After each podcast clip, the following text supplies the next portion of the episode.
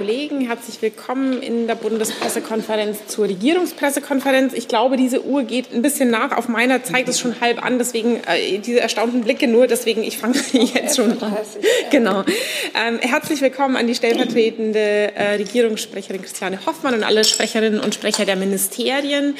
Ähm, es gibt wie montags ähm, nichts Aktives von Seiten von Frau Hoffmann, aber wir haben eine Reiseankündigung aus dem Auswärtigen Amt und dann orientiere ich mich thematisch an Ihren Fragen, aber zuerst das Auswärtige Amt. Bitte sehr, ja. Ja, vielen Dank, Frau Vorsitzende. Ich habe Ihnen eine Reise der Außenministerin anzukündigen. Die Außenministerin ist, wie Sie wissen, oder befindet sich, wie Sie wissen, gerade beim EU-Außenministerrat in Luxemburg und wird direkt im Anschluss nach New York weiterfliegen. Dort wird sie morgen bei der vierteljährlichen Nahostdebatte im UN-Sicherheitsrat sprechen. Kern der Debatte wird natürlich äh, der brutale Terrorangriff der Hamas auf Israel sein, sowie die damit einhergehende Lage in der Region. Die Reise reiht sich damit in die Krisendiplomatie der Außenministerin der letzten Wochen ein und schließt auch nahtlos an den Kairoer Friedensgipfel vom Samstag an. Am Rande der Sitzung des Sicherheitsrats wird Außenministerin Baerbock mehrere ihrer Amtskolleginnen und Amtskollegen treffen, die ebenfalls nach New York kommen. Aller Voraussicht nach wird die Delegation der Außenministerin am Dienstagabend nach Deutschland zurückkehren. Das war es von meiner Seite. Vielen Dank. Bis hierhin gibt es eine Nachfrage zu dieser Reiseankündigung. Herr, ja, bitte. Genau. Wenn wir dann auch gleich beim Thema Israel wären. Ja. ja. Herr Fischer, vielleicht können Sie noch mal bitte sagen, ähm, ob Sie eigentlich eine Differenz sehen zwischen den Staaten, die jetzt äh, gerade zusammensitzen, EU, äh, die 27 EU-Staaten, äh, was eine Waffenpause angeht, weil Herr Borrell äh, ja vor den äh, vor den Beratungen jetzt gesagt hat, dass er persönlich für eine Waffenpause wäre zum jetzigen Zeitpunkt. Ähm, und ich die Außenministerin so verstanden habe, dass sie Verständnis dafür hat, dass Israel weiter gegen Hamas vorgeht und man gleichzeitig äh, den Menschen im Gazastreifen zivile Hilfe zukommen lassen muss. Also ist da ein Widerspruch oder gibt es, sehen Sie eine Differenz zwischen den EU-Außenministern oder zwischen Frau Baerbock und dem EU-Außenbeauftragten, der sich dann möglicherweise auch in New York zeigen könnte. Ich kann den Beratungen in, in Luxemburg, die ja derzeit laufen, hier nicht vorgreifen. Ich kann nur noch einmal unterstreichen, dass es große, sehr große äh, Übereinstimmung bei dem Ziel gibt, äh, die palästinensische Bevölkerung mit humanitären Hilfsgütern zu versorgen. Die EU hat äh, ihre Zusagen für humanitäre Hilfe um 50 Millionen Euro erhöht. Wir haben das als Bundesregierung auch getan. Andere EU-Länder haben ihre Hilfen auch erhöht. Und äh, wir setzen uns gleichzeitig für ähm, Schutzorte oder geschützte Orte im Gazastreifen ein, wo diese Hilfe dann auch verteilt werden kann.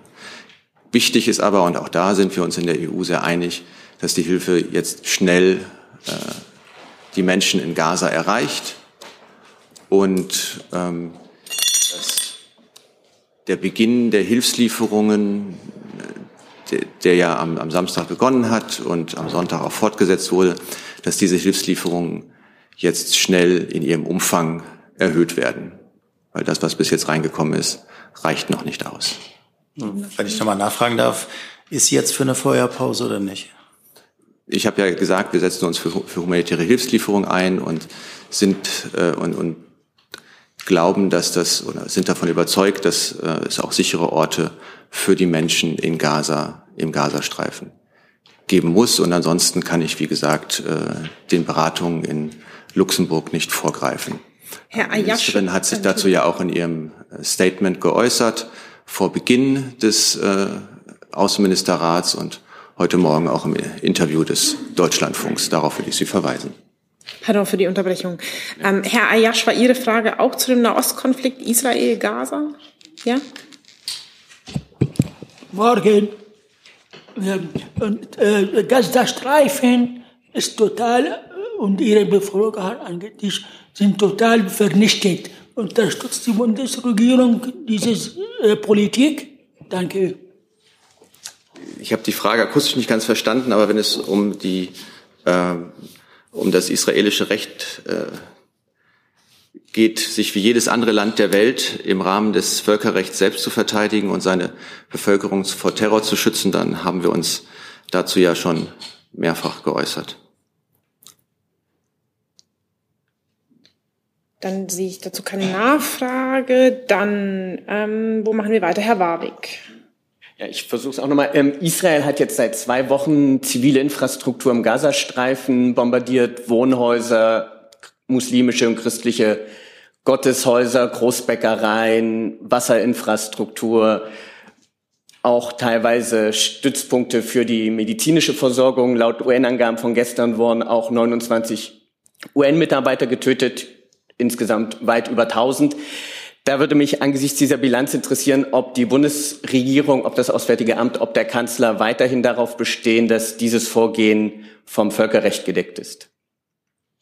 Dann fange ich vielleicht mal an, weil wir variieren ja jetzt im Grunde auch äh, eine Aussage, die Herr Fischer hier eben schon getroffen hat. Ich äh, mache das aber sehr gerne auch noch mal von meiner Seite, würde dabei verweisen auch auf das äh, Telefonat, das der Kanzler gestern geführt hat mit dem amerikanischen Präsidenten, mit anderen Staats- und Regierungschefs der G7 von Frankreich, Kanada, Italien, Großbritannien und in dem ja nochmal bekräftigt wurde, dass Israel angesichts dieser brutalen Terrorangriffe das Recht hat, sich dagegen zu verteidigen. Und äh, das ist das, was Israel jetzt im Moment tut. Gleichzeitig, und darauf hat Herr Fischer ja auch ausführlich hingewiesen, ähm, geht es auch ähm, um humanitäre Hilfe für die Menschen in Gaza, die jetzt zum Glück in Gang gekommen ist und auch fortgesetzt werden wird. Das ist ein, ein wichtiger Fokus, der auch noch einmal betont worden ist von den Staats- und Regierungschefs. Mir ging es jetzt um den völkerrechtlichen Aspekt. Jetzt liegt ja das interne Protokoll des EU-Koordinierungstreffen der Bundesregierung vor vom 16. Oktober. Es umfasst hochrangigen Vertreter vom Auswärtigen Amt, vom Bundeskanzleramt, Innenministerium und BMZ war, glaube ich, auch dabei. Dort wird eigentlich sehr deutlich eingeräumt, dass man das Vorgehen Israels gegen die Zivilbevölkerung als völkerrechtswidrig betrachtet. Da würde mich interessieren, Wieso wird das sozusagen intern in der Bundesregierung durchaus so gesehen auch zum Ausdruck gebracht, aber hier nicht gegenüber der bundesdeutschen Öffentlichkeit? Also auch dazu hat sich ja der Bundeskanzler bereits geäußert oder auch mehrfach geäußert und vor allen Dingen darauf hingewiesen, dass Israel als Demokratie sich ja ganz klar auch zum Völkerrecht bekennt. Herr Eckstein, war Ihre Frage auch dazu, zu diesem Komplex? Dann machen wir da weiter. Meine Frage an das Verteidigungsministerium, Herr Kollatz. Könnten Sie sagen, wie viele Bundeswehrkräfte sich mittlerweile auf Zypern aufhalten und welche Vorbereitungen Sie gegebenenfalls treffen, auch hinsichtlich ähm, ja, Evakuierungen von deutschen Staatsangehörigen aus der Region? Herr Stein, hier würde ich gerne auf meine ähm, Ausführungen von letzter Woche verweisen. Sie, Sie kennen ungefähr die Größenordnung eines Evakuierungsverbandes, der generell ähm, immer bereitgehalten wird und auch übt äh, zu aktuellen Zahlen ähm, und Entwicklungen vor Ort, Kräftekonfigurationen kann ich auch aus Sicherheitserwägungen heraus äh, nicht sagen. Ähm, ich kann noch mal unterstreichen, dass wir alle Optionen für mögliche Evakuierungen, also militärische Evakuierungen, die noch nicht aktiviert sind, natürlich vorbereiten und uns vorbehalten. Da sind wir auch auf gutem Weg. Ich hatte ja letzte Woche deutlich gemacht, dass wir zunächst unsere Planungs- und ähm, äh, Führungsfähigkeit erhöht haben. Das ist abgeschlossen. Jetzt anfangen auch ähm, insgesamt das Kräftekontingent so aufzubauen, dass wir alle äh, Abholungsmöglichkeiten, sofern sie denn, das unterstreiche ich auch nochmal, aktiviert werden sollten, ähm, unterstützen können. Ähm, und das ist unabhängig davon, ob das auf dem Land, dem Wasser oder dem äh, Luftweg erfolgen soll. Eine Nachfrage. Sie hatten jetzt gesagt, Sie wollen nichts zu Zahlen sagen. Das verstehe ich in Bezug auf die Bundeswehr. Liegen Ihnen denn mittlerweile Zahlen oder Einschätzungen davor, wie viele Menschen beispielsweise aus dem Libanon, sollte es zu einer solchen Evakuierungsmission kommen, denn evakuiert werden sollten? Also wir arbeiten hier ja sehr eng ähm, im Grunde im Auftrag des Auswärtigen Amtes und die Zahlen werden dort zusammengeführt, stehen natürlich allen, die äh, dort Verantwortung tragen, zur Verfügung und danach richten wir uns auch aus. Aber ähm, ich glaube, ich brauche nicht zu unterstreichen, dass ja im Moment noch zivile Flüge, Ausflüge möglich sind und deswegen all diese Optionen für den militärischen Bereich ähm, noch nicht aktiviert werden. Vielleicht kann ich, kann ich ergänzen. Also wir gehen derzeit, derzeit haben sich ungefähr 1100 deutsche Staatsbürgerinnen und Staatsbürger auf die Krisenvorsorgeliste Elephant äh, eingetragen und sagen, dass sie sich im Libanon aufhalten. Sie wissen, dass wir eine Ausreiseaufforderung in der letzten Woche an die deutschen Staatsbürgerinnen und Staatsbürger ähm, herausgegeben haben. Wir bitten deshalb alle Deutschen, die sich im Libanon befinden, jetzt auszureisen. Allein heute hat es 17 kommerzielle Flüge gegeben bis zum Beginn der, der Bundespressekonferenz. Es wird noch mehr geben. Also stehen derzeit noch ausreichend kommerzielle Möglichkeiten zur Verfügung. Und ähm, ich glaube, es ist wichtig zu unterstreichen, die Lage ist ernst und, ist, ähm, und wer ausreisen kann, soll jetzt möglichst ausreisen. Und ansonsten bitte ich diejenigen, die ähm, noch nicht auf unserer Krise, die sich noch nicht auf unserer Krisenvorsorgeliste registriert haben, sich jetzt äh, zu registrieren. Hey Leute, politischer Journalismus muss nicht kommerziell oder öffentlich-rechtlich sein. Podcasts müssen nicht durch grässliche Werbung finanziert sein. Jung Naiv ist der beste Beweis dafür. Damit das so bleibt, unterstützt uns einfach finanziell. Danke vorab und jetzt geht's weiter. Dann Herr Toffinier. Herr Fischer, die Zahl der toten palästinensischen Zivilisten steigt rasant. Wir haben jetzt schon fast 5000 Tote, unter ihnen fast 2000 Kinder in zwei Wochen. Was muss noch passieren, bevor die Bundesregierung einen Waffenstillstand unterstützt mit angesichts dieser hohen Todeszahl? Vielleicht nochmal, dass äh, wir sehen das Leid äh, der palästinensischen Bevölkerung im Gazastreifen, das Leid der Väter, der, der Mütter, der Kinder. Gleichzeitig ist es so, dass der Terror der Hamas äh, dieses Leid über die Menschen gebracht hat. Der Auslöser für diesen Konflikt war, waren die furchtbaren Terroranschläge vom, vom 7.10.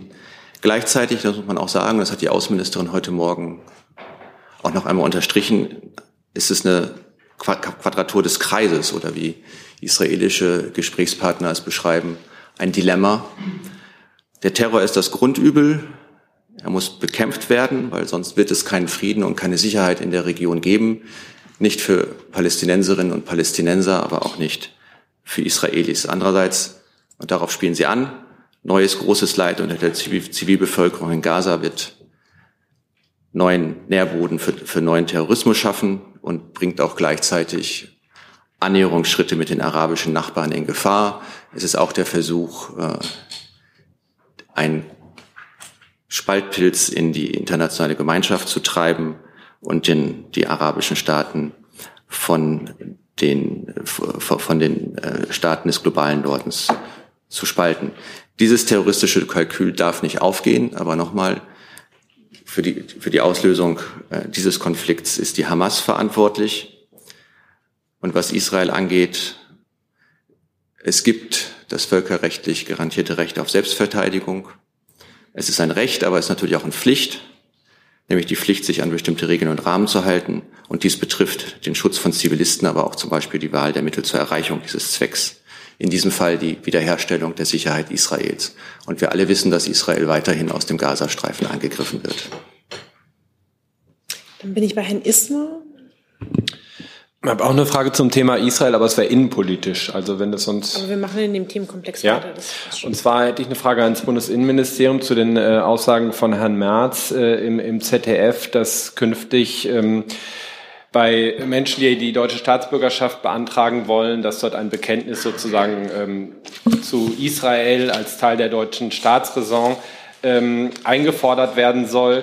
Ähm, ist das überhaupt rechtlich praktikabel? Es gibt ja die ähm, anstehende Reform äh, des äh, Staatsbürgerschaftsrechts und da steht bisher nur drin, dass äh, antisemitisch, rassistisch oder sonstige menschenverachtend motivierte Handlungen mit der Menschenwürdegarantie des Grundgesetzes für die Bundesrepublik Deutschland unvereinbar sind. Also da geht es ja um Handlungen und nicht sozusagen um ein generelles Bekenntnis. Und da wollte ich fragen, ob das noch bei dieser Reform des Staatsbürgerschaftsrechts überhaupt noch aufgenommen werden könnte und wie die Haltung der Bundesregierung dazu ist.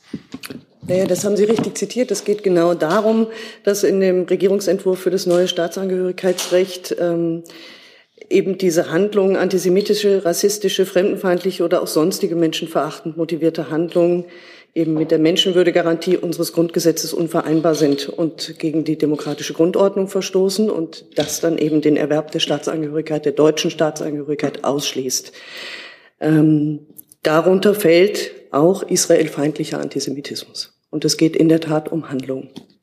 Aber Herr Merz fordert ja was anderes. Er fordert quasi sozusagen bei dem Antrag auf die äh, Staatsbürgerschaft, dass man das quasi mit einer Unterschrift in irgendeiner Weise ähm, dokumentiert, äh, dass man das teilt, dass die Sicherheit des Staates Israels als Teil der Staatsräson der Bundesrepublik Deutschland sozusagen mitgetragen wird.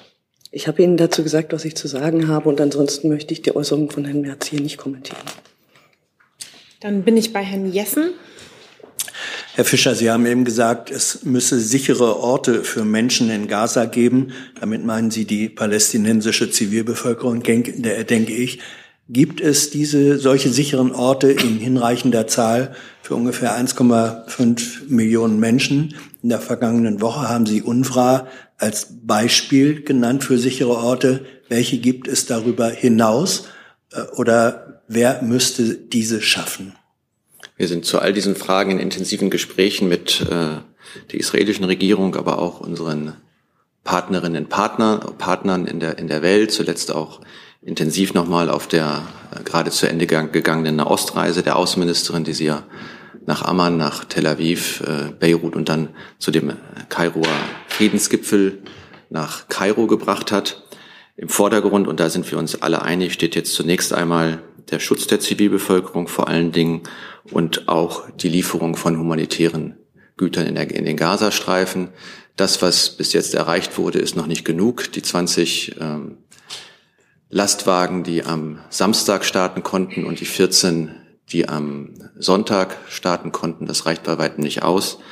Unsere Anstrengungen sind darauf konzentriert, gemeinsam mit den UN-Organisationen, aber auch anderen Partnern äh, die Zahl dieser Hilfskonvois zu erhöhen, damit die Menschen in Gaza mit Lebensmitteln, mit Medikamenten, aber letztlich auch zum Beispiel mit Treibstoff versorgt werden können, der notwendig ist, um Wasserpumpen zu betreiben und um die Entsalzungsanlagen zu betreiben, gleichzeitig aber auch für die Generatoren der Krankenhäuser ganz dringend benötigt wird, damit die, äh, damit die sozusagen weiter betrieben werden können.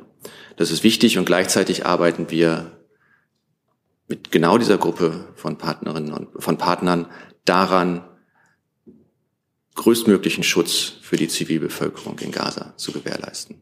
Nachfrage Schaffung sicherer Orte ist ja nicht denkbar ohne die Verhinderung der Schaffung weiterer unsicherer Orte. Die Weltgesundheitsorganisation WHO hat Israel sehr dringlich aufgefordert, die äh, Forderung der israelischen Regierung, Krankenhäuser ähm, im Norden des Gazastreifens zu evakuieren, zurückzunehmen, weil in diesen Krankenhäusern eine Vielzahl von Patienten läge, alte Kinder, ähm, Transplantationspatienten, die einfach nicht transportfähig seien und für die eine Evakuierung im Grunde ähm, einem Todesurteil gleichkäme. Unterstützt die Bundesregierung diese Aufforderung der WHO? Klar ist, Krankenhäuser dürfen in einem Konflikt nicht angegriffen werden. Das haben wir, glaube ich, in der letzten Woche auch schon anhand des Beispiels des Al-Achli-Krankenhauses hier diskutiert. Das gilt für alle Konfliktparteien.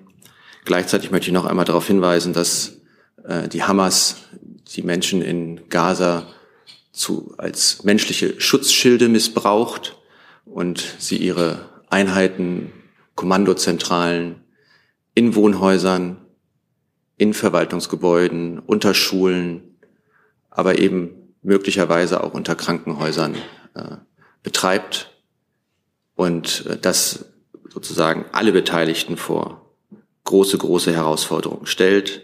Aber klar ist, Krankenhäuser sind keine Kriegsziele. Herr Steiner, war Ihre Frage auch dazu, zu dem Themenkomplex? Dann machen wir da weiter. Ja, ähm, Herr Fischer, weil Sie uns eben schon die Zahlen für den Libanon genannt haben, vielleicht können Sie uns sagen, wie es denn aktuell äh, aussieht bei den Zahlen Israel betreffend, wie viele bereits äh, nicht mehr in Israel befindlich sind, wie viele sich dort bei Elefant eingetragen haben. Äh, das wäre hilfreich. Also die Zahlen, die Zahlen für Israel sind relativ stabil momentan nach den, ähm, nach den Sonderflügen der Lufthansa und auch äh, den Evakuierungen über den Land- und Seeweg und, und, den, und der schnellen Abholung durch die Bundeswehr haben wir derzeit rund 2700 Personen, die angeben, sich in Israel aufzuhalten. Und wir gehen davon aus, dass die Deutschen, die jetzt noch in Israel sind, ähm, auch zumindest kurzfristig ähm, vorhaben, vor Ort zu bleiben, weil es weiterhin auch kommerzielle Flüge gibt und auch die Auslastung der letzten Apollo, schnellen Luftabholung durch die Bundeswehr nur, nur gering war. Wenn ich darf, in dem Kontext noch eine andere Frage, ähm, denn ähm, es gab in der vergangenen Woche ja sehr viel, wie will ich sagen, Aufregung in Brüssel, wo ja die Außenministerin jetzt im Kontext zumindest ist, ähm, um die Positionierung von Frau von der Leyen.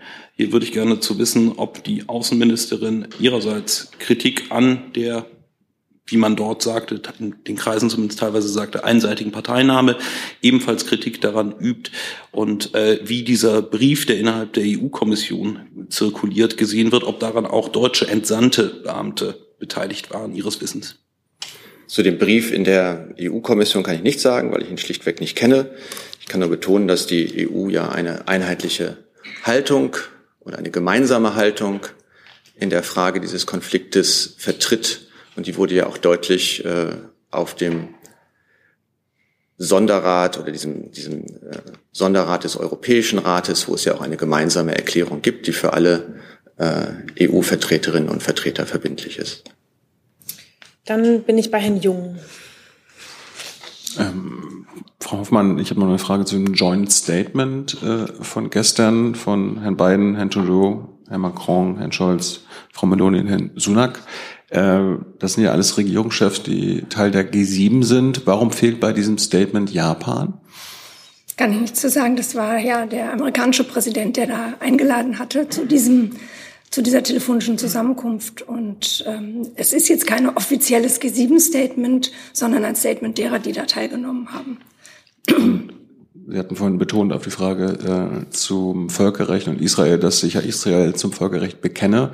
Äh, warum ist denn in diesem Statement neben dem, neben der, dem Verteidigungsrecht Israels, äh, das erwähnt wird, die Aufforderung, sich ans humanitäre Völkerrecht zu halten und Zivilisten zu schützen, äh, enthalten, wenn Israel sich ja eh daran hält?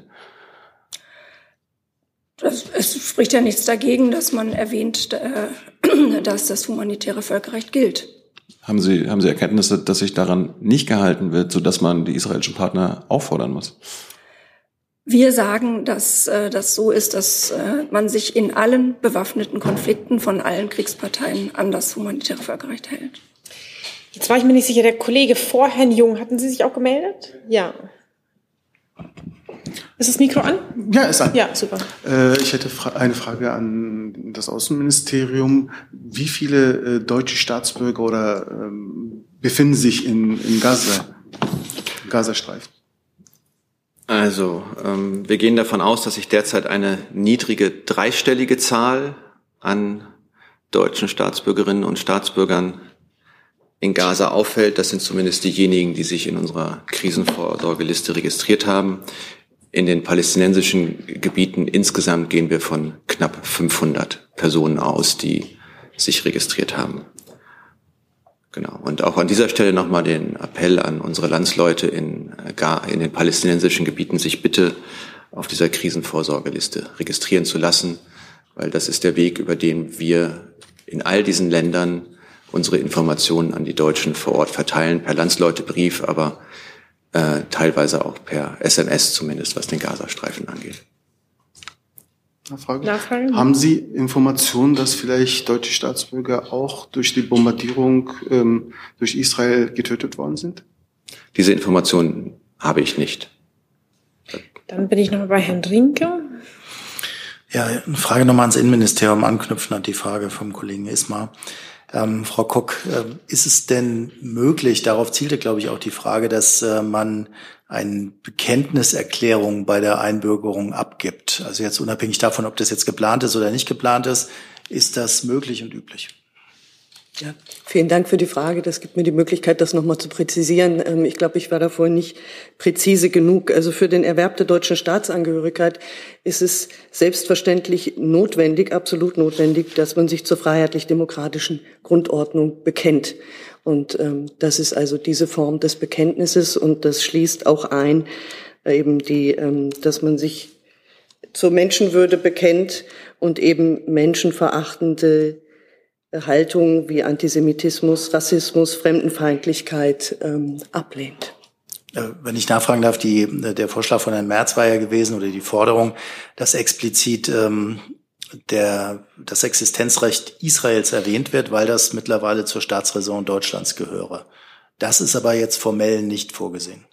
Also da müsste ich in die Details reingucken. Soweit ich weiß, ist das formell so nicht vorgesehen. Ich kenne aber auch die Formulare jetzt äh, nicht. Ich habe die hier nicht vorliegen. Ähm, aber das Existenzrecht Israels ähm, ist ja umfasst. Also wer das nicht tut, ähm, ist israelfeindlich antisemitisch. Und ähm, daher denke ich, dass das mit eingeschlossen ist.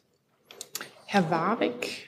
Ähm, dann noch mal eine Verständnisfrage. Sie hatten ja noch mal betont, Israel habe ein völkerrechtbasiertes Recht auf Selbstverteidigung. Gleichzeitig haben Sie auch mal wieder von den Terrorangriffen gesprochen. Jetzt ist ja das allgemeine Verständnis, zumindest was in Bezug auf Artikel 51 der UN-Charta, dass das ausschließlich Bezug nimmt auf den Angriff staatlicher Akteure. Da würde mich interessieren, sieht die Bundesregierung dieses von Ihnen erwähnte Selbstverteidigungsrecht in Bezug auf Artikel 51 oder greifen angesichts dessen, dass es bei der Hamas und dem Gazastreifen sich ja nicht um staatlichen Akteur handelt, um einen anderen Kapitel oder Artikel in der UN-Charta?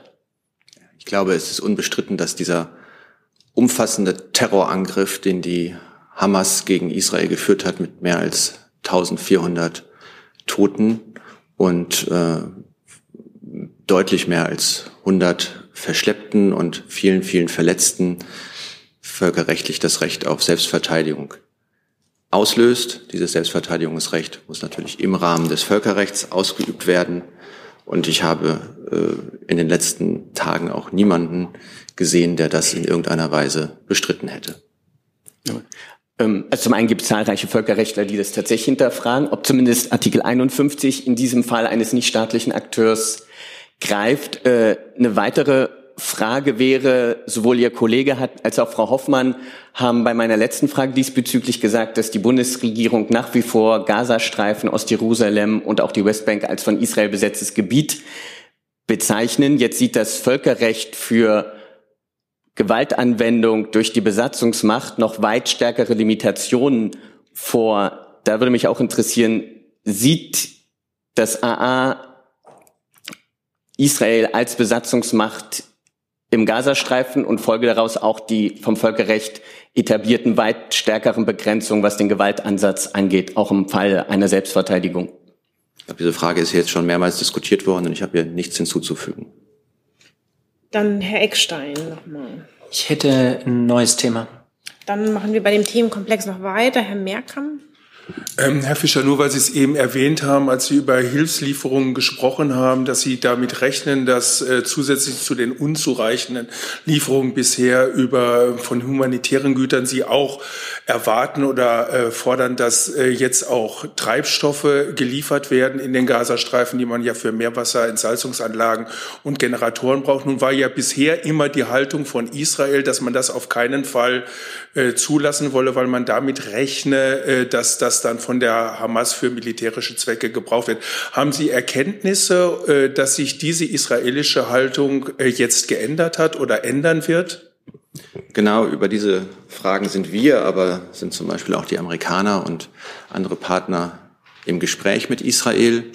Und äh, angesichts der katastrophalen humanitären Lage ist es wichtig, dass möglichst viele humanitäre Güter, Nahrung, Medikamente, Wasser, aber eben auch Treibstoff in den Gazastreifen kommt, weil es sind wirklich Fragen von Leben und Tod und es geht darum, dass ähm, die Krankenhäuser weiter betrieben werden können, dass Brutkästen weiter betrieben werden können beispielsweise.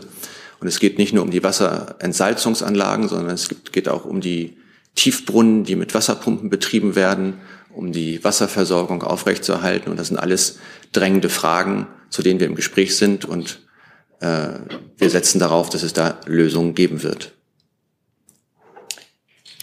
Dann bin ich bei Herrn Jung und im Anschluss Herr Ismar. Herr Jung, das war auch nochmal dazu? Ja. ja. Hm. Äh, Herr Fischer, äh, die Israelis äh, sowie die Hamas hat bestätigt, dass israelische Truppen jetzt im, im Gazastreifen agieren. Ist das aus Ihrer Sicht äh, der Beginn der Invasion?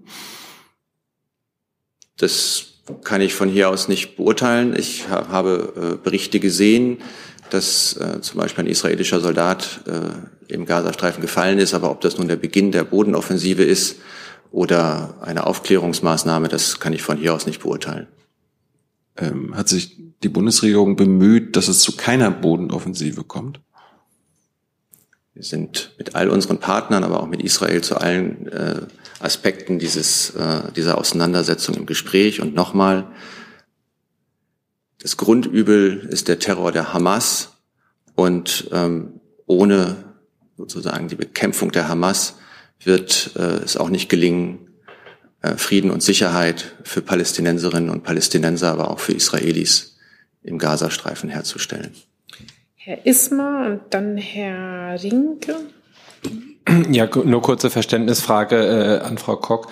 Ähm, wie wird das denn bisher eigentlich sanktioniert, wenn äh, man sozusagen die Staatsbürgerschaft erlangt hat und äh, dann diesem Bekenntnis nicht entsprochen wird und man durch entsprechende Handlungen äh, hier in Deutschland auffällt? Danke.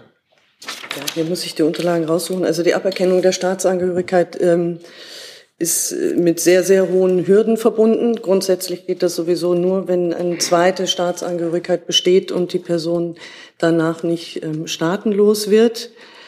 Ähm, also so viel dazu bei Einbürgerung, was ja damit zusammenhängt, kann innerhalb von zehn Jahren die Einbürgerung zurückgenommen werden wenn sie zum einen durch vorsätzlich unrichtige oder unvollständige Angaben erwirkt wurde, zum Beispiel durch Abgabe einer falschen Loyalitätserklärung. Das wäre meines Erachtens hier der Fall. Ähm, bei der Abgabe der Loyalitätserklärung werden Einbürgerungsbewerber darüber belehrt, dass antisemitische, rassistische oder sonstige menschenverachtende Handlungen, Haltungen nicht mit dem Grundgesetz zu vereinbaren sind und dem Bekenntnis zur freiheitlich-demokratischen Grundordnung entgegenstehen. Genau, so viel dazu. Mhm. Dann Herr Rinke. Ja, ich hätte ganz gerne äh, Frau Kock gefragt, ob Sie Zahlen haben über die Anerkennungsquote palästinensischer Asylbewerber und ob Sie erwarten, dass die äh, eigentlich jetzt in den nächsten Monaten steigen wird. Ähm, dazu liegen mir keine Zahlen vor, das müsste ich nachreichen. Okay, und äh, wenn ich gleich noch eine Frage anschließen dürfte, äh, könnten Sie vielleicht auch Zahlen nachreichen, wie vielen Menschen eigentlich wegen dieser ähm, Abgabe einer falschen Loyalitätserklärung die Staatsangehörigkeit schon wieder zurückge oder entzogen wurde. Das können wir gerne versuchen. Ja. Also sofern uns Zahlen vorliegen, ähm, genau. Danke. Das würde dann aber wahrscheinlich alles umfassen. Ich glaube nicht, ja, dass wir es dann sehr ausdifferenziert haben. Ja. Dann Herr Jessen noch zu diesem Themenkomplex. Ja, ähm, Herr Fischer, nochmal zum Umfang der Hilfslieferungen. Äh, am Sonnabend waren es, glaube ich, 20 Lkw, die über Rafah reingekommen sind nach Gaza. Gestern 17. 14. 14. Das ist ja noch nicht mal ein Fünftel der Menge, die die Vereinten Nationen als dringend notwendig ähm, halten. Äh, teilt die Bundesregierung die Einschätzung der Vereinten Nationen, dass eigentlich pro Tag 100 Lkw-Ladungen durchkommen müssten, um die Not zu lindern? Und wer ist hauptverantwortlich dafür, dass sie nur in so geringer Zahl durchkommen. Ist es äh, Ägypten?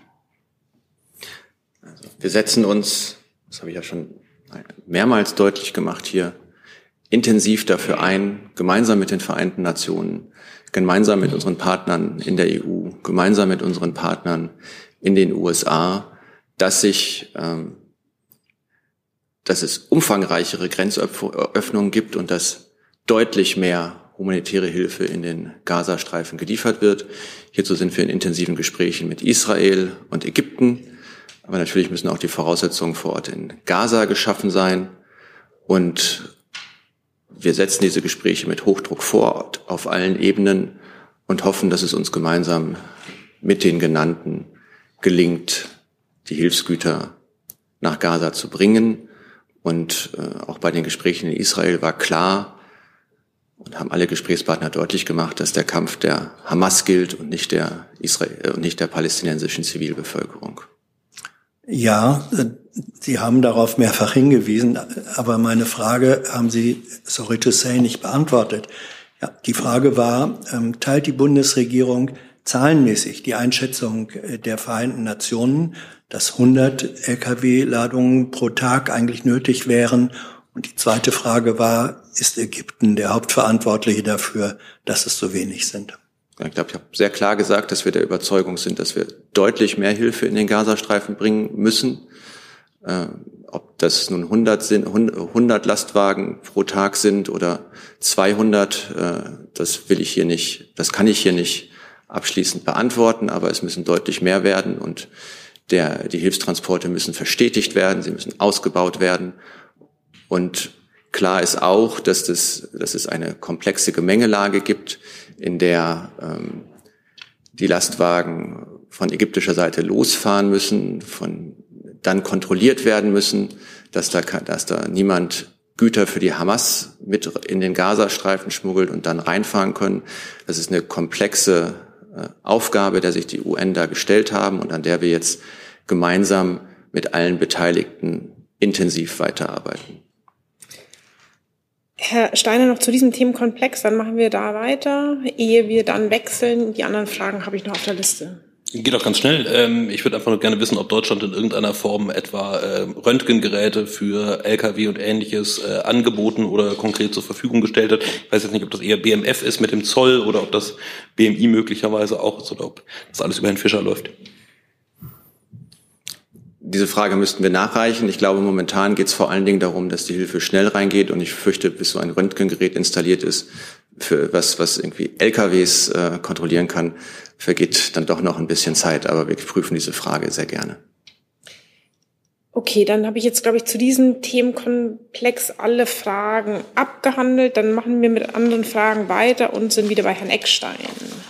Ja. Eine Frage an das eine Frage ans Auswärtige Amt. Es gibt Berichte ähm, und Ärger anscheinend darüber, dass die Visavergabe zur Einreise nach Deutschland in der Türkei aktuell sehr lange dauern soll, monatelang teilweise.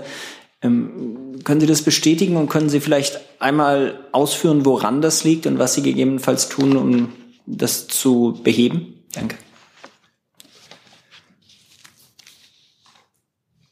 Also wir wir arbeiten daran, die, die Visavergabe äh, in der Türkei so gut wie möglich zu organisieren und ähm, die Visa, so sie denn erteilt werden können, so schnell wie möglich auszustellen. Ich bitte aber zu beachten, dass wir in der Vergangenheit aufgrund des Erdbebens äh, eine Reihe von sehr bedürftigen, sehr, sehr rasch zu bearbeiteten, bearbeiteten, zu bearbeitenden Fällen zusätzlich äh, bearbeitet haben und da humanitäre Visa ausgestellt haben für mehr als 17.000 Personen.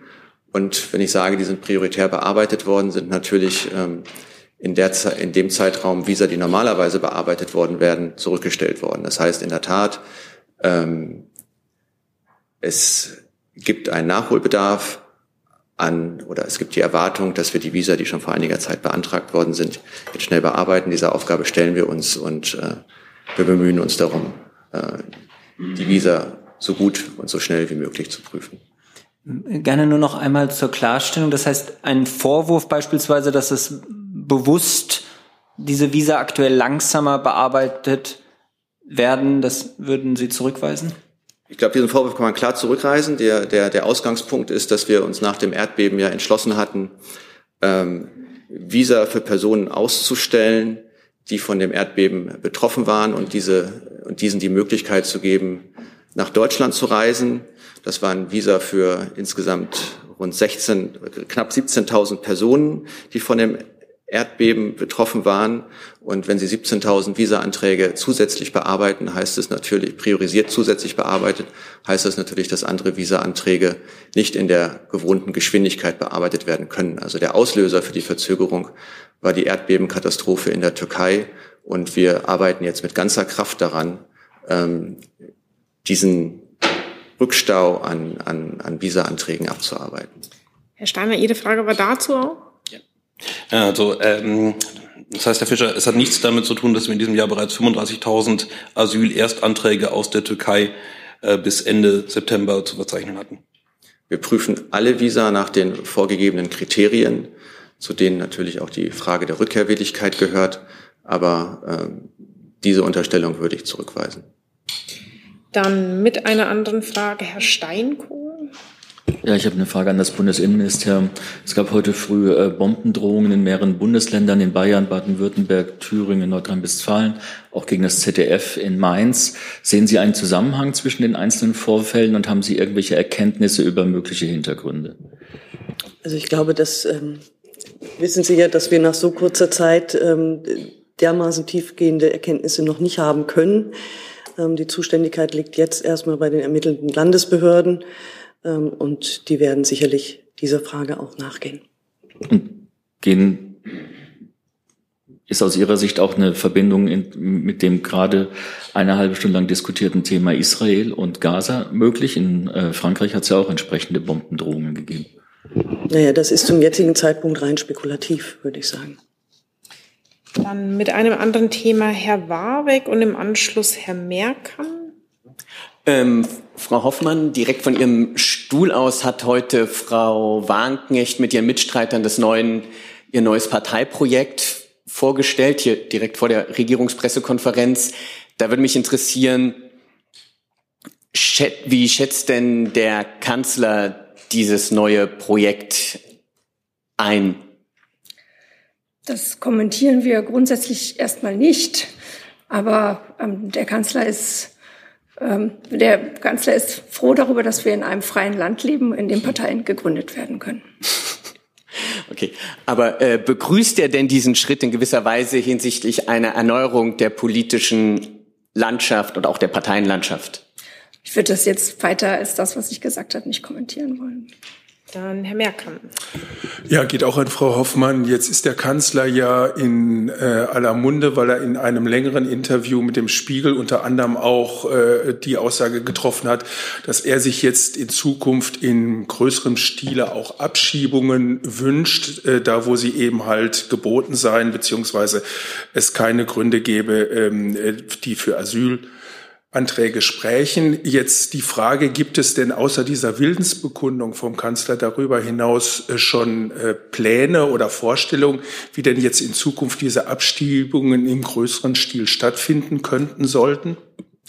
Ja, ich würde sagen, da gibt es mehr als Pläne. Da ist man ja bereits konkret an der Umsetzung. Wie Sie wissen, hat ja die Innenministerin im Sommer ein Paket für beschleunigte Rückführungen, erleichterte Rückführungen vorgeschlagen, das auch innerhalb der Bundesregierung schon sehr weitgehend beraten und äh, geeint ist und in Kürze ins Kabinett kommen wird. Und da geht es eben genau darum, wie können Abschiebungen beschleunigt erleichtert werden.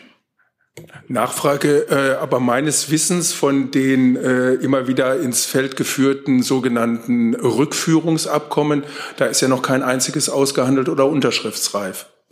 Das ist ein weiter wichtiger Baustein dafür. Dafür hat ja die Bundesregierung einen Beauftragten ernannt, der sich intensiv äh, damit beschäftigt. Das sind natürlich keine einfachen Vorgänge. Das ist nichts, was innerhalb weniger Tage, Wochen, vielleicht auch Monate sofort ausgehandelt werden kann. Aber das ist ein wichtiger Baustein, um Rückführung besser zu ermöglichen. Herr Savenberg, war das auch dazu? Ja, dann machen wir da weiter. Ja, ich habe auch eine Frage äh, dazu zu diesem Interview, Frau äh, Hoffmann.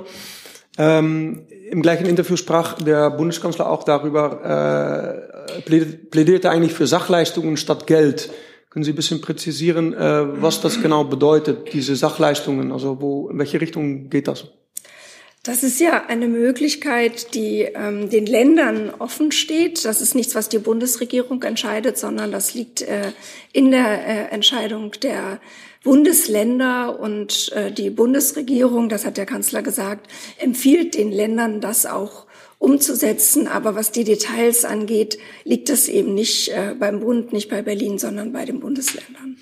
Vielleicht eine Nachfrage, wenn Sie äh, erlauben. Ähm, da, also nicht nur in Deutschland, aber auch im, im Ausland ist äh, die, die Problematik mit der Migration und äh, mit den vielen Flüchtlingen, die äh, auch seit Jahren gekommen sind, äh, wurde ein bisschen bekannt auch mit dem Wir schaffen das. Also äh, auch der, der Vorgänger Regierung und Regierungen ähm, bedeutet das, dass er jetzt äh, gesagt hat, äh, wir müssen endlich in großem Stil, im großen Stil abschieben. Das klingt schon mal ja, ein bisschen anders als das wir schaffen das. Bedeutet das eigentlich auch, äh, vielleicht auch für das Innenministerium, Frau äh, Dr. Koch, äh, bedeutet das, ähm, äh, dass man das, das, das Abschieben eigentlich nicht schafft, also dass das wir schaffen das äh, eigentlich in die Richtung geht, äh, wir schaffen das nicht? Dass wir schaffen das, also ohne dass ich jetzt die ehemalige Bundeskanzlerin da interpretieren will, aber bezieht sich aus unserer Sicht nicht auf illegale Migration. Das ist eben das Entscheidende ist, dass entschieden werden, unterschieden werden muss und dass es dieser Bundesregierung ausdrücklich darum geht, illegale Migration zu begrenzen. Die Stichworte dafür sind Ordnung und Humanität, also das humanitäre Prinzip des Asylrechts ähm, ist dieser Bundesregierung wichtig, gleichzeitig aber eben auch, dass es sich um geordnete und nicht um illegale Migration handelt. Und da hat sich ja der Kanzler auch schon seit einiger Zeit dazu geäußert, dass da insgesamt das begrenzt werden muss. Unmittelbar, ja, mhm, das, genau. das wir schaffen. Also ich kann das nur ergänzen. Die Ministerin hat sich ja bereits mehrfach dazu geäußert zu diesem Thema, zuletzt gestern. Ähm, und sie hat sich auch immer auf der Linie geäußert, wer in Deutschland kein Bleibrecht hat, der muss unser Land auch wieder verlassen. Das ist auch notwendig, damit wir eben den Menschen, die bei uns Schutz vor Krieg und Terror suchen und auch gefunden haben, damit wir die weiterhin gut versorgen können. Und wir haben beispielsweise allein aus der Ukraine, Kriegsflüchtlingen aus der Ukraine in der Höhe von 1,1 Millionen Menschen Schutz geboten. Ich hatte dazu jetzt zwei Meldungen von Herrn Jung und Herrn Steiner unmittelbar dazu. Dann Herr Jung als erstes. Ähm, Frau Koch, können Sie uns die aktuellen Zahlen sagen, ähm, wie viele Ausreisepflichtige es äh, in Deutschland gibt und wie viel prozentual davon ähm, durch das Gesetz, also geschützte Gründe gibt, dass sie nicht abgeschoben werden können? Das müsste ich nachreichen, die Zahlen habe ich nicht dabei. Ich hatte ähm, die Zahl ca. 300.000 auf dem Schirm und 91 Prozent sind davon aber geduldet und können nicht abgeschoben werden, sodass quasi nur neun Prozent tatsächlich äh, abgeschoben werden können. Frau Hoffmann, ist dem Kanzler dieses, äh, diese Zahl bekannt, dass es hier um wenige Prozent geht, um äh, ein paar Zehntausend? Davon gehe ich aus, ja. Dann Herr Steiner. Ja, geht an Frau Hoffmann in dem Fall. Ähm, Herr Stamp hat am 1. Februar seine Aufgabe angetreten. Seitdem ist noch nichts Zählbares bei rausgekommen, wenn ich das so richtig betrachte. Korrigieren Sie mich gerne, wenn Sie es anders sehen. Äh, was sind die Gründe dafür, dass seitdem nichts passiert ist? Ich würde das äh, absolut zurückweisen, dass seitdem nichts passiert ist. Herr Stampf äh, ist da sehr aktiv unterwegs, aber wie schon gesagt, das sind Abkommen, die sehr komplex sind und ähm, die man nicht innerhalb weniger Tage oder Wochen aushandeln kann. Ich glaube, dass die Bundesregierung eine sehr wichtige Voraussetzung geschaffen hat für den Erfolg von Migrationsabkommen durch äh, das Gesetz zur Fachkräfteeinwanderung, denn äh, diese Migrationsabkommen haben ja immer mehrere ähm, Aspekte und die Rücknahme hier nicht anerkannter äh, Asylsuchender oder Flüchtlinge ist ja nur ein Teil davon. Ein anderer ist, dass Deutschland Einwanderung braucht in den Arbeitsmarkt und dass das auch Teil dieser Abkommen sein soll. Und das haben, dafür haben wir jetzt als Bundesregierung die Grundlage geschaffen. Wenn Sie das zurückweisen, dann würde ich das natürlich dann in die andere Richtung drehen und sagen, seit dem 1. Februar sind ja mehr als ein paar Wochen vergangen, sondern deutlich einige Monate. Ähm, da würde ich gerne wissen, bis wann kann denn Herr Stamp was Zählbares vorweisen oder bis wann erwartet der Kanzler, dass Herr Stamp was Zählbares vorweisen kann? Der Kanzler sieht die Bemühungen von Herrn Stampf und das, was, das Stampf und das, was er da tut. Und äh, wir werden jetzt nicht irgendwelche Ultimaten stellen oder Zeitrahmen. Das würde auch überhaupt gar keinen Sinn machen in diesem Zusammenhang, sondern äh, es ist klar, dass das eine dringende Frage, eine Frage von großer Bedeutung ist und dass wir da dran sind. Dann Herr Eckstein, ich glaube, mit einem neuen Thema. Ja, mit einem neuen Thema. Ähm, Frage an die Bundesregierung, Frau Hoffmann. Es gibt ja jetzt seit mehreren Wochen Debatten darum, wie man weiter mit der Plattform X umgehen soll. Die Antidiskriminierungsstelle des Bundes hat die Plattform ja verlassen und hat alle Ministerien und die Bundesregierung aufgefordert, ihr das gleich zu tun. Ähm, gibt es dahingehend Überlegungen bei Ihnen in der Bundesregierung oder wie rechtfertigen Sie, dass äh, Sie weiter diese Plattform bespielen? Ja, also es gibt ähm, ständige Überlegungen. Ähm, äh, wir sind, wir beobachten sehr, sehr genau, was passiert auf ehemals Twitter, heute X, ähm, inhaltlich und äh, auch äh, wie sich die äh, Plattform technisch entwickelt, welche Auflagen es dort gibt und ähm, erwägen immer wieder, äh, ob wir dort äh, bleiben. Wir, wir sehen natürlich, wie wichtig das äh, für die Bundesregierung ist, digital zu kommunizieren in den sozialen Medien, wie wichtig es ist, darüber auch äh, Bürgerinnen und Bürger zu erreichen. Ähm, das ist der Grund, warum wir dort auch unterwegs sind. Aber wir stellen das immer wieder auf den Prüfstand. Und ob das in Zukunft so bleibt, kann ich äh, jetzt nicht sagen. Und ja, mit der Antidiskriminierungsstelle sind wir im Gespräch äh, und sind wir im Austausch darüber. Eine Nachfrage gerichtet vielleicht ans Wirtschaftsministerium. Frau Baron, es gab Berichte, dass es bei Ihnen auch eine konkrete Prüfung dazu gibt, ob das denn verantwortbar, vertretbar ist, weiter äh, X äh, zu bespielen. Gibt es dazu bereits äh, eine Entscheidung? Weil aktuell ist das Wirtschaftsministerium ja weiter dort vertreten. Genau, und ich kann auch nur unterstreichen, was Frau Hoffmann gesagt hat. Also auch wir prüfen laufend, wie wir in den sozialen Medien bestmöglich informieren können und auf welchen Plattformen wir vertreten sind. Also es ist für uns eine laufende und kontinuierliche Prüfung. Aber eine, eine Abmeldung von X ist derzeit nicht vorgesehen. Aber wie Frau Hoffmann es dargestellt hat, es ist, es ist eine laufende Prüfung. Herr Steiner dazu? Ja, ich möchte ganz gerne von der Bundesregierung äh, wissen in dem Kontext, äh, seitdem das Netzwerkdurchsetzungsgesetz nicht mehr Anwendung findet, weil der DSA bereits in Kraft ist, der Digital Services Act, äh, für die großen Plattformen zumindest, äh, gibt es ja ein gewisses, wie will ich sagen, Durchsetzungsdefizit, ähm, was sich auch darin ausdrückt, dass das Bundesamt für Justiz nicht mehr zuständig ist für X unter anderem. Hier würde ich gerne wissen, wann kommt das deutsche Umsetzungsgesetz, das digitale Dienstegesetz wenigstens ins Kabinett? Kabinett. Und das Zweite ist, hat die Bundesregierung der EU-Kommission angeboten, die Mitarbeiter vom Bundesamt für Justiz, die ja in der Vergangenheit eben genau in dem Kontext gearbeitet haben, zur Unterstützung der EU-Kommission, ja, eben denen anzubieten als sachkundige Mitarbeiter. Es scheint ja ein bisschen mehr zu regulieren zu geben als äh, bislang gedacht. Ich kann von meiner Seite nur sagen, dass mit Hochdruck am digitale Dienstegesetz äh, gearbeitet wird und das jetzt innerhalb der Bundesregierung geeint wird. Was das Bundesamt für Justiz angeht, das übersteigt jetzt hier meine Kenntnisse. Das wäre das BMJ. Genau, wollen Sie dazu ergänzen? Äh, ich kann jetzt hier an der Stelle nichts dazu sagen. Ähm, wie gesagt, das ist noch in der Abstimmung und ansonsten wurde alles gesagt. Hi, hier ist Tyler, ich filme das Ganze. Hier ist Thilo, ich äh, stelle dir die Fragen. Hier ist Hans, ich achte aufs Protokoll und stelle fest, wir sind unter drei heimliche Info nur für euch. Gar nicht so heimlich, kann man in den Infos lesen, wie man uns unterstützen kann. Nämlich per PayPal oder Überweisung. Weiter geht's. Dann habe ich jetzt als offene Frage noch Herrn Jessen auf meiner Liste. Ja, die Frage geht ans Finanzministerium. Ich nehme an, Ihnen ist die Untersuchung der äh, EU Tax Observatory bekannt. Ähm, die haben sich äh, damit beschäftigt, wie die äh, zum Beispiel 2021 eingeführte globale Mindeststeuer für Unternehmen gewirkt hat. Festgelegt war damals 15 Prozent Mindeststeuer für globale Konzerne. Man hatte sich erhofft, eine Steigerung des Steueraufkommens um insgesamt 10 Prozent sind nur drei Prozent dabei rausgekommen.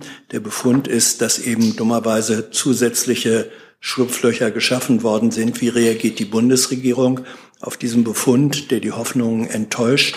Und was werden Sie tun, ähm, um diese Versäumnisse ähm, in einem weiteren Schritt auszugleichen oder ihnen zu begegnen? Lieber Herr Jessen, Sie wissen ja, dass wir einzelne Studien äh, grundsätzlich hier nicht kommentieren. Ähm, sollte es darüber hinaus was mitzuteilen geben, würde ich Ihnen das ganz gerne nachreichen. Mhm. Ähm, Nachfrage parallel dazu. äh, ist der Steueroasenatlas, der heißt so, ähm, erschienen und der Befund ist, dass äh, die Verluste an Steueraufkommen durch Steuerflucht ähm, in Deutschland global gesehen am allergrößten sind, vor äh, Großbritannien und international weit, weit vor den USA.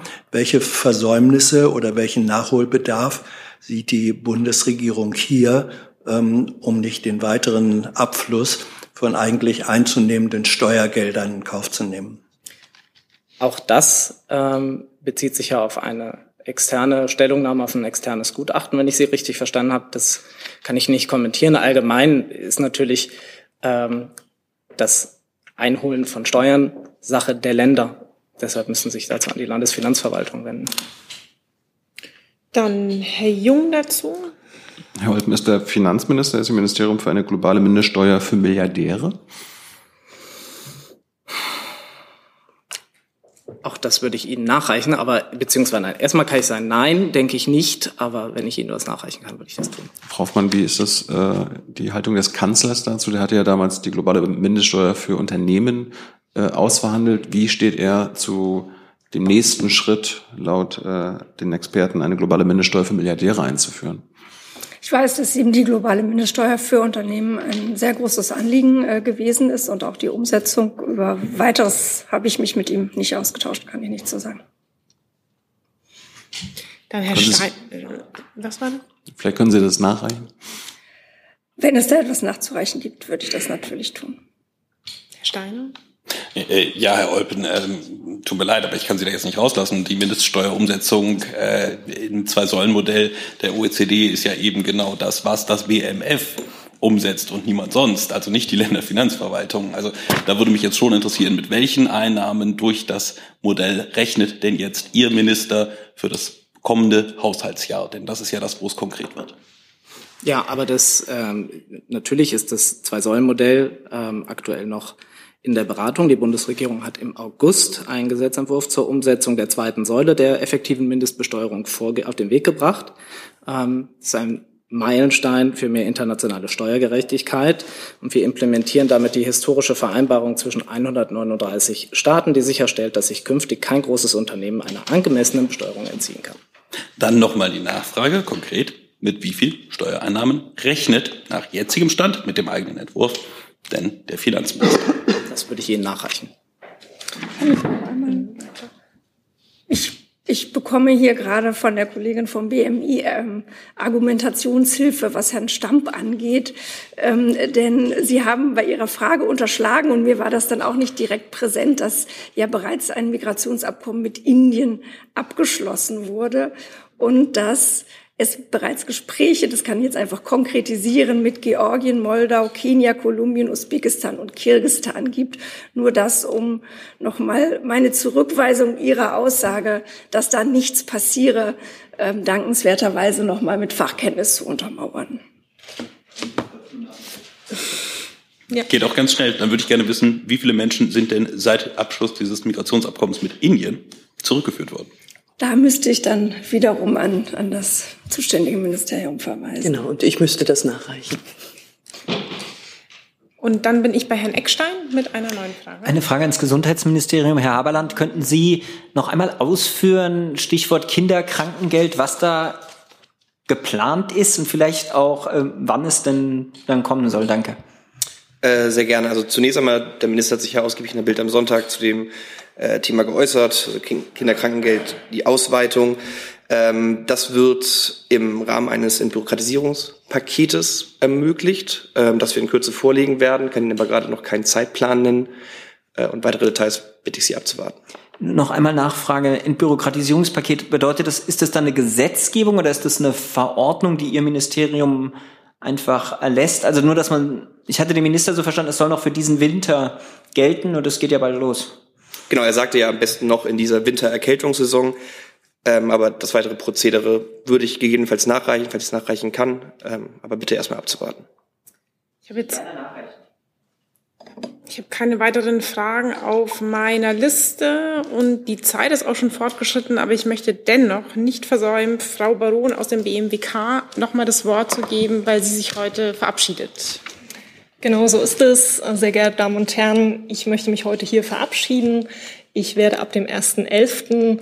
2023 eine neue Aufgabe im Bundeswirtschaftsministerium wahrnehmen. Ich darf die Unterabteilung Dekarbonisierung in der Industrie künftig leiten. Das ist eine spannende Aufgabe, eine wichtige Aufgabe, die ich natürlich sehr gerne wahrnehmen werde und für einige von Ihnen wahrscheinlich auch ein interessanter Bereich, den nehme ich dann aber natürlich nur in enger Abstimmung mit der Pressestelle wahr, wenn wir hierzu in Kontakt sein sollten. Ich möchte Danke sagen ähm, an, an mein Team der Pressestelle, natürlich ein, ein fantastisches Team, das ich seit Herbst 2019 leiten durfte, aber auch Danke hier an die Kolleginnen und Kollegen auf, auf der Bank. Das war immer ein guter Geist der Zusammenarbeit, auch in hektischer Zeit immer sehr unproblematisch. Insofern dafür vielen Dank. Und auch Ihnen, liebe Journalistinnen und Journalisten, danke für Ihre Fragen, Ihre Recherchen, das Nachbohren. Es ist gut, dass wir unterschiedliche Rollen haben. Sie haben Ihre Rolle, wir haben unsere Rolle. Und das ist, glaube ich, sehr wichtig und sehr gut so für, für diese demokratische Gesellschaft, in der wir ja zum Glück leben dürfen. Das Portfolio, für das ich sprechen durfte, war immer breit, es war immer herausfordernd, aber auch aktuell bleiben die Themen ja herausfordernd. Und ich glaube, richtige Informationen, gute Berichterstattung ist wichtiger denn je. Insofern dafür Ihnen alles Gute und Abschiede sind ja auch immer verbunden mit einem Neuanfang. Ich möchte an dieser Stelle schon mal meinen Nachfolger Ihnen namentlich nennen, Corbinian Wagner, Ihnen einigen von Ihnen auch schon bekannt als als ähm, bekannter Sprecher hier auf dieser Bank ähm, ist wieder in der Pressestelle des BMWK und tritt meine Nachfolger als Leiter der Pressestelle an. Insofern sage ich ähm, als Grüße in, in das Haus herzlich willkommen zurück, liebe Corbinian, alles Gute für diese Aufgabe und Ihnen auch persönlich allen alles Gute. Vielen Dank. Ja, dann auch von unserer Seite, von Seiten der Bundespressekonferenz herzlichen Dank, Frau Baron. Sie sprachen die unruhigen Zeiten an. Vielen Dank, dass Sie trotzdem immer mit großer Sachlichkeit und äh, Fach- und Sachkompetenz vor allem ähm, unsere Fragen beantwortet haben. Alles Gute für die neuen Schritte und ähm, alles Gute weiterhin. Danke sehr gern. Und dann sind wir am Ende der Pressekonferenz. Einen guten Tag.